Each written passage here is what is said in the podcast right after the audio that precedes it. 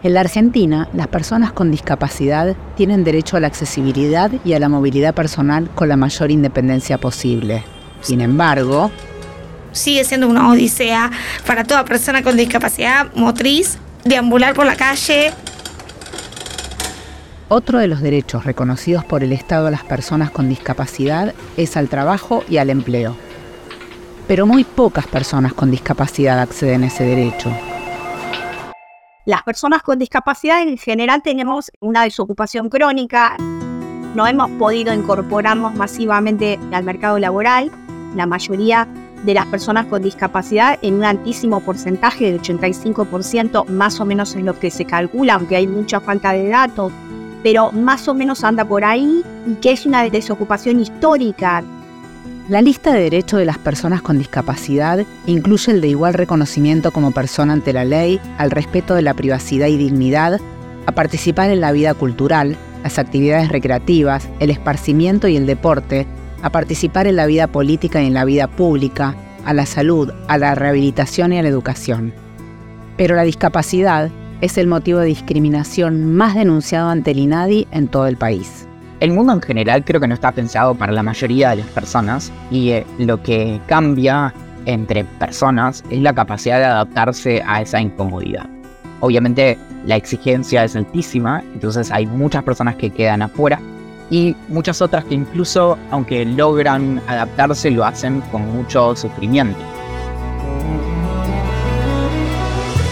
No quieren que sepas que es el mundo el que se tiene que adaptar a las personas con discapacidad y no al revés. En este podcast hablamos de algunas de las causas más importantes de este siglo y cómo trabajamos para lograr un mundo más justo. Soy Mariela Belsky, directora ejecutiva de Amnistía Internacional Argentina, y te invito a ser parte de estos cambios.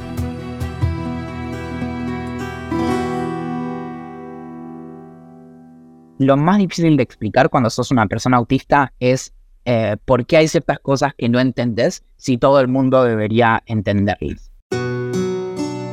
Entonces, eso suele ser muy difícil pedir ayuda, porque cuando se trata de algo complejo, las personas suelen verse predispuestas a, explicar ese, ese proceso complejo. Ahora, si preguntamos algo que para una persona es absolutamente eh, simple y autoevidente, las personas no suelen tener ni siquiera los recursos o no suelen saber cómo explicar eso. Valentín Muro tiene 33 años y se dedica a la filosofía y a la comunicación de la ciencia. Si le preguntamos a una persona cualquiera, ¿cómo, cómo se hace alguien un amigo nuevo?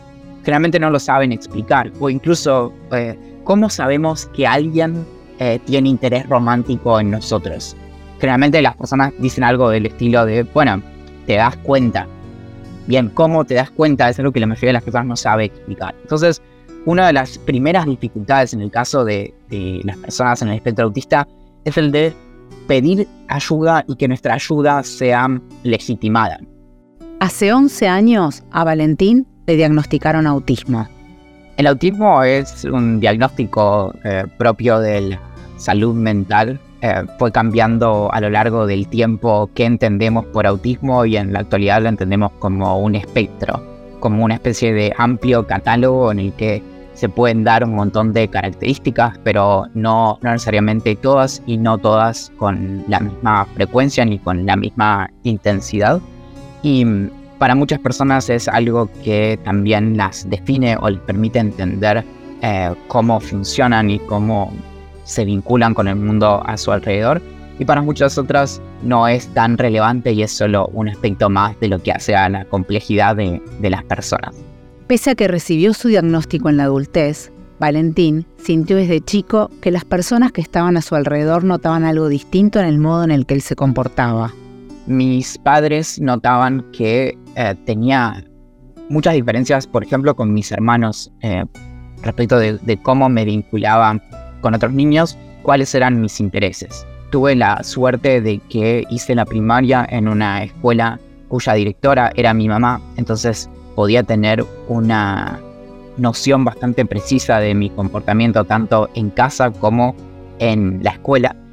Y ella también tenía mucha experiencia con decenas, si no cientos de niños a lo largo de su carrera.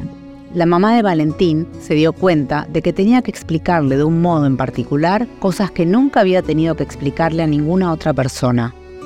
Mi mamá encontraba, por ejemplo, que eh, no, no entendía del todo la manera en que eh, los chicos se hacían amigos, entonces ella me tenía que explicar un poco cómo eran esas dinámicas y también encontraba que había cosas que me interesaban mucho y no a las personas a mi alrededor y que muchas de las cosas que le interesaban a las personas a mi alrededor no me interesaban mucho a mí. Como el colegio al que iba Valentín estaba inspirado en la idea de que hay distintas maneras de aprender y hay distintas maneras de enseñar, él pudo avanzar, pero la situación cambió cuando empezó la secundaria. Tuve que empezar a, a andar un poco sin rueditas, entonces algunas cosas eran más difíciles, pero en ese momento yo ya había aprendido mayormente por mi cuenta a, incorporar el recurso de, de, observar y tratar de entender lo que pasaba a mi alrededor. Después de cambiar de colegio, por sufrir bullying y no poder establecer vínculos en su ciudad natal, Valentín decidió terminar la secundaria un año antes y mudarse a Buenos Aires. Al poco tiempo empecé la, la universidad y tuve que lidiar con un montón de las cosas que implica la, la adultez. Me anoté en la carrera de, filosofía. Y fue en esos primeros años, en el segundo año de, de la carrera, que a partir de las sospechas de una compañera que me insistía mucho al respecto, decidí ir a buscar mi diagnóstico.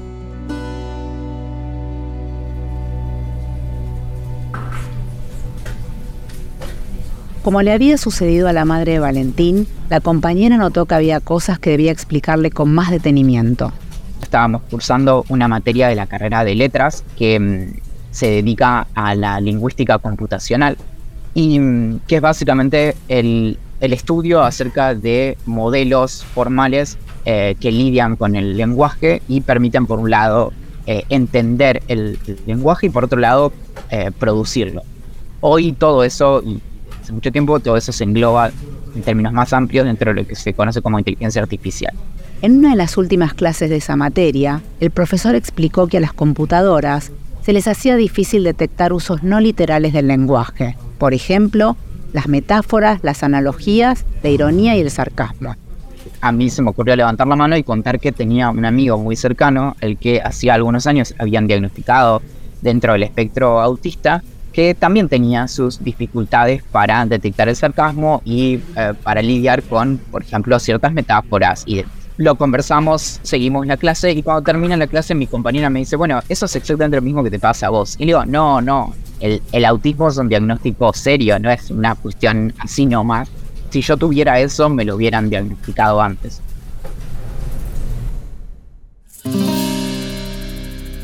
Su compañera le insistió para que buscara un diagnóstico y finalmente Valentín fue un instituto de investigación en neurociencias y ciencias cognitivas. Después de varias semanas de evaluación, la conclusión fue que él estaba dentro del espectro autista. En el amplio espectro del autismo hay muchas personas que tenemos, por ejemplo, hipersensibilidad sensorial, entonces nos afecta eh, en, particular muchísimo cómo huele un lugar, cuántos em, cuántos sonidos hay de qué intensidad hay. Eh, y no solo la intensidad, sino qué tan confusos son esos sonidos. Nos puede afectar también la intensidad de los colores o la manera en la que están organizadas las cosas, la cantidad de personas que hay. Hay un montón de cuestiones de orden sensorial que pueden afectarnos mucho. Hay personas en el espectro autista que no, no hablan y se comunican de otras maneras. Y hay personas que, por ejemplo, eh, perdemos la capacidad de hablar con relativa eh, facilidad la parte más difícil de, explicar respecto de lo que implica el autismo en términos de, inclusión y de accesibilidad es que el autismo, sobre todas las cosas, presenta diferencias en la manera en la que procesamos información, no solo la información sensorial, sino todo tipo de información. Por eso, por ejemplo, la manera en la que se presenta lo que una persona debe estudiar altera la capacidad para hacerlo en quienes están dentro del espectro autista. En gran parte la discusión acerca de accesibilidad y de inclusión es una acerca de contexto. Y ante la discusión de si las personas autistas son o no discapacitadas, eso realmente depende bastante del día, del momento y del lugar. Hay momentos en los que yo claramente caigo en la descripción de una persona discapacitada, porque básicamente me veo impedido de llevar una vida normal y hay muchas otras situaciones en las que no. Entonces, en eso la, la cuestión de qué hace o no la discapacidad tiene en gran parte que ver con cuáles son o no los factores que permiten o no que las personas se desenvuelvan de manera autónoma y libre en, en el mundo que habitan.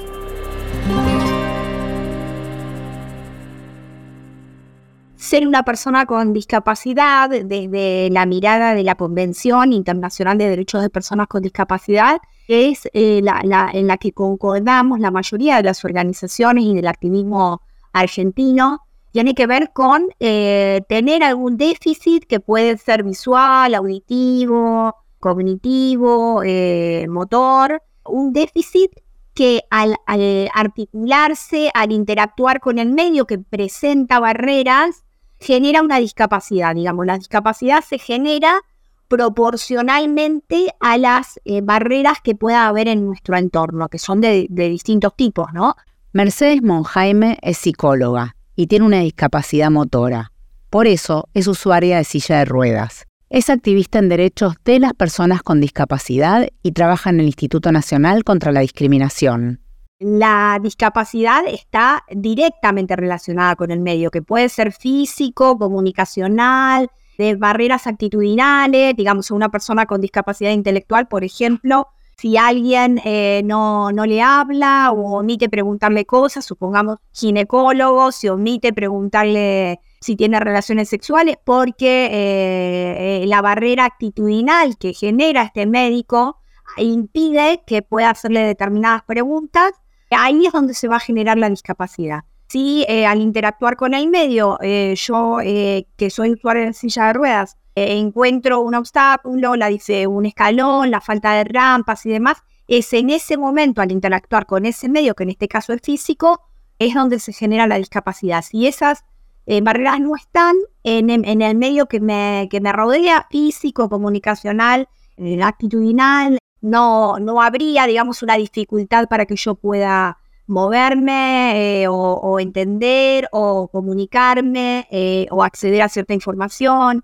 Mercedes, ¿te puedo pedir si podrías poner un ejemplo de esto? Un ejemplo concreto sería que yo en mi casa, que tengo una casa muy accesible, que me costó años poder este, irla eh, adaptando y, y haciendo reformas y demás, muchísimos años. Tengo la fortuna de ser una trabajadora con empleo y eh, así todo me llevó muchos años poder adaptar mi casa. Hoy puedo decir que tengo una casa muy accesible y puedo decir que yo en mi casa hago exactamente las mismas cosas que el resto de, de mi familia porque tengo un medio muy accesible y que me muevo absolutamente sola y soy autónoma, como dice la convención que debe ser, porque es un derecho la autonomía al cruzar la vereda y salir a la calle, estas condiciones cambian muchísimo y hacen que ahí sí se me empiece a generar una discapacidad y que, que empiece a, verme en situaciones de desigualdad. Ahí eh, ¿no? aparece el, medio como discapacitante, que en mi caso eh, tiene mucho que ver con lo físico, porque yo tengo una discapacidad motora, pero, pero también ocurre en relación a lo actitudinal, digamos, ¿no? Si yo estoy en un restaurante, es muy habitual que el mozo le pregunte a mi acompañante qué es lo que yo quiero comer y no me lo pregunte directamente a mí. Esto es eh, un claro ejemplo de lo que es este, una barrera actitudinal. Claramente eso es un prejuicio, es un prejuicio al que se enfrentan todas las personas con discapacidad. ¿Me podrías decir qué otros prejuicios hay? Bueno, eh, los principales prejuicios en relación a las personas con discapacidad tienen que ver con una, en general, con una mirada capacitista, lo que llamamos capacitista, que supone que eh, hay ciertas capacidades que deberíamos tener que no tenemos. Presuponer la incapacidad jurídica, esto ocurre en general, esto es un gran problema, digamos. Presuponer que ninguno de nosotros tenemos capacidad de decisión, que no tenemos capacidad de entender lo que se nos habla. Todo esto supone, ¿no? Y luego la habilitación al, acceder a la, como derecho a la capacidad jurídica.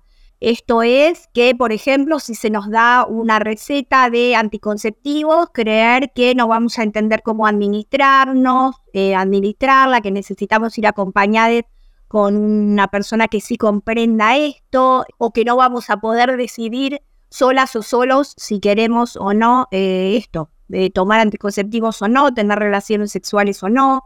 Digamos, esta mirada acerca de que, no entendemos, que no podemos, que no podemos tomar decisiones, hace que directamente o no se nos hable del tema o no se nos consulte, eh, que crea que se nos exija a veces que vayamos acompañadas o acompañados a los lugares. Luego, otro prejuicio eh, tiene que ver con esta idea justamente de que no somos capaces de trabajar, con lo cual no se nos contrata. Y te pregunto, ¿esos prejuicios tienen consecuencias? La consecuencia, por ejemplo, es entonces que no se nos dé trabajo, considerando que no vamos a poder producir, que vamos a faltar mucho, que no vamos a tener la capacidad de hacerlo al igual que lo haría eh, otra persona. Por eso tenemos una alta tasa de desocupación, ¿verdad? Luego, eh, otro de los prejuicios tiene que ver con nuestra sexualidad, que hace que piensen que somos, o se nos hable, como si siempre fuésemos angelitos, niños a ser cuidados, eh, niños eternos, asexuados, que no, que no vamos a, que no tenemos relaciones sexuales, o que no deseamos tenerlas, o que ni lo contrario de esta misma, de este mismo prejuicio, que tenemos una sexualidad desenfrenada. Entonces, si nos hablan del tema, vamos a descontrolar y no, luego no lo van a poder manejar. ¿Y qué otros prejuicios hay? Otro de los prejuicios es que no eh, tenemos derecho, y esto además de prejuicios se transforma en un mandato social, de que no tenemos derecho a ser madres, en el caso particular de las mujeres con discapacidad. Esto llevó a que se realizaran prácticas como en muchos países del mundo, prácticas de esterilización, a las mujeres con discapacidad, eh, eh, desconociendo en algunos casos las mismas mujeres, o sea, no habiendo decidido hacer esta práctica, ya sea o por darle mala información a la persona, con lo cual no puede tomar una decisión informada, ya sea directamente ocultándolo, ya sea sugiriendo de manera ambigua ciertas cuestiones, con lo cual no termina eh, de estar informada debidamente y a veces accede a esas prácticas. Esto es Tan así que en diciembre del año de, 2021, después de mucho tiempo de activismo, se logró una ley en Argentina que impida específicamente, si bien algo del marco normativo amparaba esto de que estas prácticas no se realizaran, pero hubo que sacar una ley específica donde se prohibía expresamente esta práctica, práctica que de todas maneras entiendo que todavía no hay mecanismos de control que hagan, estemos seguras o seguros de que esto no se está realizando, Mercedes, y te pregunto, ¿cuál es la forma correcta para referirse a las diferentes discapacidades o a las personas con discapacidad? Los modos de referirse a las personas con discapacidad aceptados por los colectivos, digamos, de personas con discapacidad de cada lugar, dependen esto, de cada, de cada región, de cada, de cada país. Y no está bien ni mal, depende de lo que acuerda ese colectivo, cómo denominarse. Por ejemplo, en España se habla de, diversidad funcional y ya abandonaron el término de que dice la convención, que es personas con discapacidad. En Argentina nosotros todavía nos seguimos reconociendo como, como lo, lo, lo dice la convención, como personas con discapacidad. Porque entendemos que mm, esto de anteponer la palabra persona es importante porque no es solo la discapacidad como el absoluto de la vida de una y une, y también mencionar la discapacidad, no dejar de mencionarla, porque hay términos a veces que nos parecen como muy este, abstractos, como muy eufemismos que tratan de no mencionarlo, y en realidad, como por ejemplo eh, necesidades especiales o capacidades diferentes, y en realidad eh, para nosotros estaría omitiendo el mencionar la palabra discapacidad que es importante justamente para poder eh, acceder a derechos y seguir reclamando derechos. Si nosotros no mencionamos que ahí hay un derecho a ser reivindicado eh, a partir de una discapacidad y no ponemos el problema eh, en el tapete, no ponemos esto, no visibilizamos, capacidad se diluye y hay ciertas cuestiones a las que necesitamos acceder y para eso necesitamos nombrarlas. El modelo médico, que es el que eh, sitúa a la persona con discapacidad siempre desde la, falla y la falencia. Siempre la persona con discapacidad no puede, tiene un problema. Fíjense que los, las expresiones más comunes son sufre una discapacidad, ¿no? Padece. Daniela Asa tiene 38 años y es licenciada en comunicación. Y también es una persona con discapacidad. Yo nací con una condición que se llama artrogriposis múltiple congénita y esto, bueno, me trajo muchos desafíos. Lo primero que le dijeron a mi mamá y mi papá, los médicos, ¿se acuerdan de los libros? Existían, bajaron los libros y, y, supieron de mi diagnóstico y les dijeron, bueno, háganse la idea de que esta nena no va a poder caminar, no va a poder tener una vida autónoma, va a ser muy difícil. La familia de Daniela siempre buscó los recursos para poner en jaque ese diagnóstico.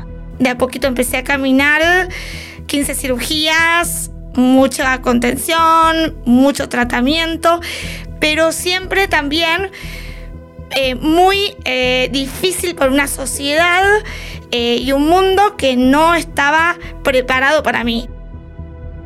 Daniela recuerda su infancia como un momento de felicidad junto a su familia. De chica yo jugaba, me divertía, eh, me divertía mucho, encontraba siempre la manera de adaptar todo a mi ritmo y a, mis pasos eh, más lentos, ¿no? Yo de repente caminaba con ortesis, no caminaba como cualquier otra nena. Y, venía un nene y me decía, ¿qué, qué, tenés? ¿Por qué caminas así? Y yo le respondía, tengo problemita, tengo, tengo esto, eh, porque siempre traté de encajar y desde, desde bien chiquita trataba de encajar en ese mundo que sentía que, no era para mí. Ella comenzó a caminar a los cinco años entré en jardín en cochecito eh, y, una anécdota que yo siempre también cuento es que mm, me lo contó mi mamá porque yo no me acordaba de esto. Eh, me dijo, un día fui al colegio y no estabas en la fila. Yo iba en cochecito y, y no estabas y yo me asusté porque no te encontraba en la fila de la formación afuera. dije, ¿y Dani?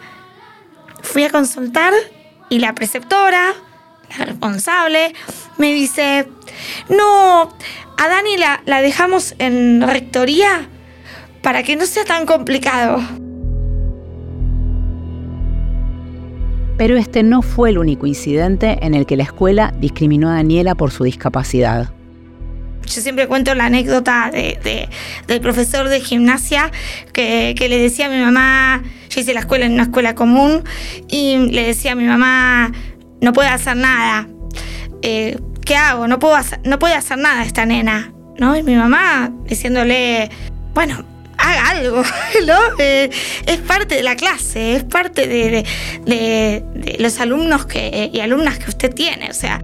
Sin embargo, la presencia de Daniela hizo que los integrantes de la comunidad escolar aprendieran sobre la discapacidad. Hice jardín, primaria, secundaria en el mismo colegio y, la realidad es que cuando egresé hasta me pidieron que dé el discurso eh, porque eh, nada, ellos aprendieron a, ser mejores. También hay que entender y situar todo esto en una época, en una época. Pero lamentablemente son cosas que, que siguen ocurriendo. Como ya mencionó, Daniela usaba órtesis, que son aparatos que mantienen las extremidades estiradas y contenidas. Y yo usaba eso para caminar. Entonces caminaba más lento, caminaba rengueando todo el tiempo. Entonces, eh, se me, veía diferente. Pero bueno, yo trataba de, en esa diferencia que los demás me veían, trataba de demostrar que sí podía eh, todo el tiempo, porque em, intentaba que, que, el mundo no viera que yo no podía. Y las personas con discapacidad constantemente hacemos eso todo el tiempo. Tratar de demostrar y justificar eh, cómo somos, cómo actuamos, cómo nos movemos. Gracias al tratamiento temprano y sostenido, Daniela dejó de usar órtesis a los 13 años, pero la llegada de la adolescencia no fue fácil las mujeres con discapacidad eh, estamos ahí en ese proceso de, aceptarnos, de, si bien eh, entendemos que somos diferentes, eh, bueno, queremos esa igualdad de oportunidades y, y no la encontramos. entonces ahí es cuando yo empecé a percibir que era una persona con discapacidad. Inmersa en una sociedad que hace sentir inferiores a las personas con discapacidad, Daniela se preguntaba si alguna vez conocería a alguien que se enamorara de ella. Y en eso lo conocí a él en una salida casual eh, que, nos invitó una, amiga en común que teníamos. Él es Jonathan, su marido, que está presente en esta charla y recuerda el momento con mirada cómplice. Ahí en, este, en este lugar de, Palermo nos encontramos en, la puerta todos y él, bueno, ya se, acercó eh, un poco a, hablar, me ayudó a subir el escalón, que era bien alto, de, la entrada y yo ahí como que percibí que era diferente, que tenía como eh, una sensibilidad distinta eh, a la que yo veía en otras personas y, bueno, me gustó eso. Eh, ahí nos sentamos juntos, hablamos, empezamos a hablar, empezamos a, conversar sobre la vida, sobre los gustos y, demás. Eran tiempos del MCN y las comunicaciones virtuales hicieron el resto. Daniel y Jonathan, su futuro marido, empezaron a salir. Ambos derribamos nuestros propios prejuicios. Él los suyos, porque se abrió a una persona que, mm, era diferente y, que tenía particularidades, pero yo también eh, supe derribar mis propios prejuicios de decir, ¿por qué no le voy a traer a alguien?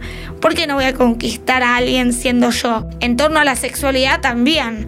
Eh, derribé muchísimos limitantes, ideas preconcebidas y limitantes que me decían, no, vos no, vas a poder tener relaciones sexuales porque tenés discapacidad. Y no, y no es así, ¿no? Ese es uno de los mitos que Daniel ayuda a derribar a través de su cuenta de Instagram, donde está cerca de los 100.000 seguidores. Allí trabaja concientizando y deconstruyendo lo que es ser una persona con discapacidad. Pensamos siempre como en un combo explosivo de, eh, de la persona con discapacidad, como siempre, en esa eterna infancia también. Siempre es un niño que requiere de nuestra asistencia. En lugar de facilitarle los apoyos y las iniciativas para que pueda a su modo, a su ritmo, con sus tiempos. Eh, y ahí es, la falla de la sociedad de pensar eh, en, eh, bueno, directamente no forma parte de la diversidad, entonces la anulo totalmente. Y cuando hablamos de diversidad, muchas veces las personas con discapacidad no estamos en esos discursos. Hablando de discursos, a Daniela le sorprendió gratamente la aparición de dos ficciones, División Palermo y Cromosoma 21, donde se aborda la discapacidad. Me puse muy contenta, pero tenía muchas dudas antes. ¿Por qué? Porque venimos de, una historia de visibilizar a la persona con discapacidad siempre como pobrecita, eh, como no puede, como, bueno, en general era un ornamento, es un ornamento la persona con discapacidad y se la pone como el amigo buena onda, la amiga buena onda. Entonces es como que hay muchos estereotipos que todavía se siguen perpetuando desde la ficción. Pero estamos en un proceso de, mejora y de hecho División Palermo, que, abordó muy bien la, cuestión, se asesoró y se preparó con una persona con discapacidad para todo lo que tiene que ver con, el tratamiento. Cuando tenemos que abordar discapacidad, tenemos que llamar a las propias personas eh, involucradas. Hay una frase, un, lema que no es mío, sino que viene de la corriente del modelo social, que es el que queremos instalar todas las personas con discapacidad, que es nada de nosotros o nosotras sin nosotros.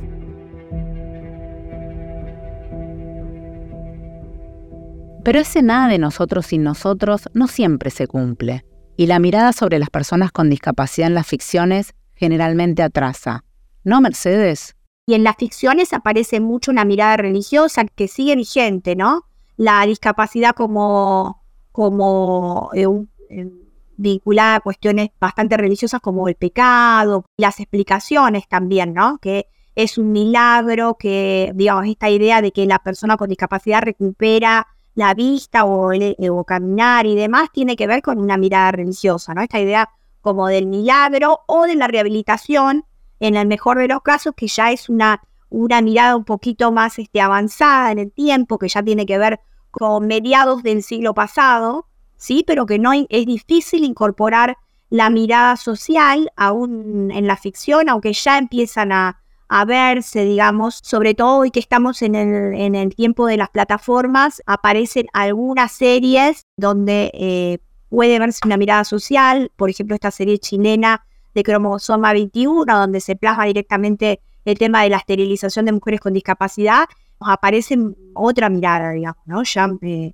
más actual en relación a los paradigmas, pero en general aparecen varones en la ficción de las plataformas, empiezan a aparecer varones, no mujeres con discapacidad, y no, eh, por supuesto, en, aún en historias protagónicas, ni en historias donde la discapacidad no sea como un conflicto, como una cosa difícil de sobrellevar, donde sea una vida como la de otros, a ser vivida, eh, una vida más. Mercedes, más allá de la ficción, ¿cómo es la representación de las personas con discapacidad en general en los medios? Desde el Observatorio de Radio y Televisión eh, del Instituto Nacional contra la Discriminación, formado en ese momento también por ENACOM y Ministerio de Mujeres, en un monitoreo que hicimos hace ocho o nueve años atrás, aparecían una fuerte invisibilización de las personas con discapacidad. En general no aparecemos ni en las publicidades, ni en los programas de ficción, ni en los distintos formatos, ¿verdad? Programas de paneles, de noticieros, no aparecemos.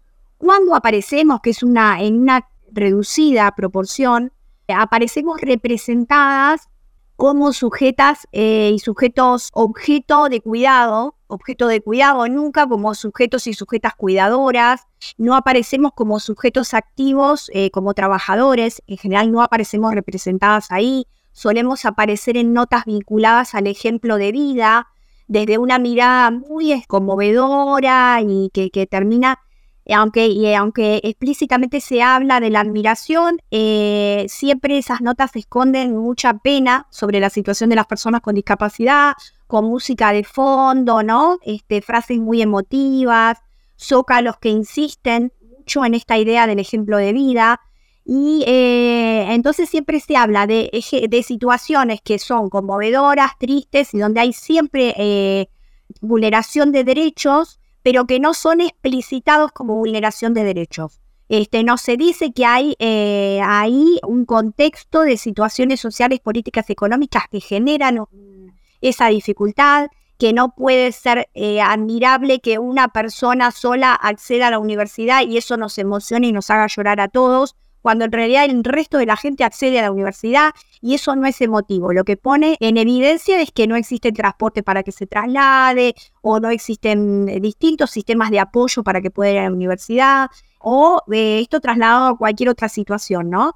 Que la persona trabaja en un taller protegido. Bueno, eh, y se emocionan con esta situación porque puede trabajar lo que pone esto en evidencia también es esto, de que el resto de las personas con discapacidad no acceden al trabajo, y esto no hay dicho explícitamente. En general no aparecemos como sujetos eh, productores de conocimiento, siempre hay un experto, experta que habla sobre la discapacidad, la persona con discapacidad solo accede a contar su historia personal, pero no aparece como sujeto de conocimiento explicando por qué esas cosas ocurren o por lo menos no somos consultadas en general para esto. ¿Cuáles crees que son las principales falencias que tiene el Estado argentino con respecto a las políticas públicas para las personas con discapacidad?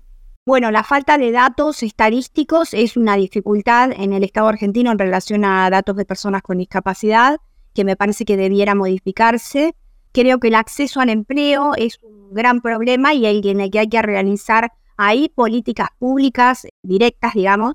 En ese sentido, tiene que haber una intervención estatal en ese sentido. Existe un cupo del 4%, pero no se cumple, se cumple en un 90 y pico por ciento, menos del 1%, y debería ser el 4%. A nivel de la ciudad de Buenos Aires, eh, lo mismo, debería ser el 5% y tampoco se cumple.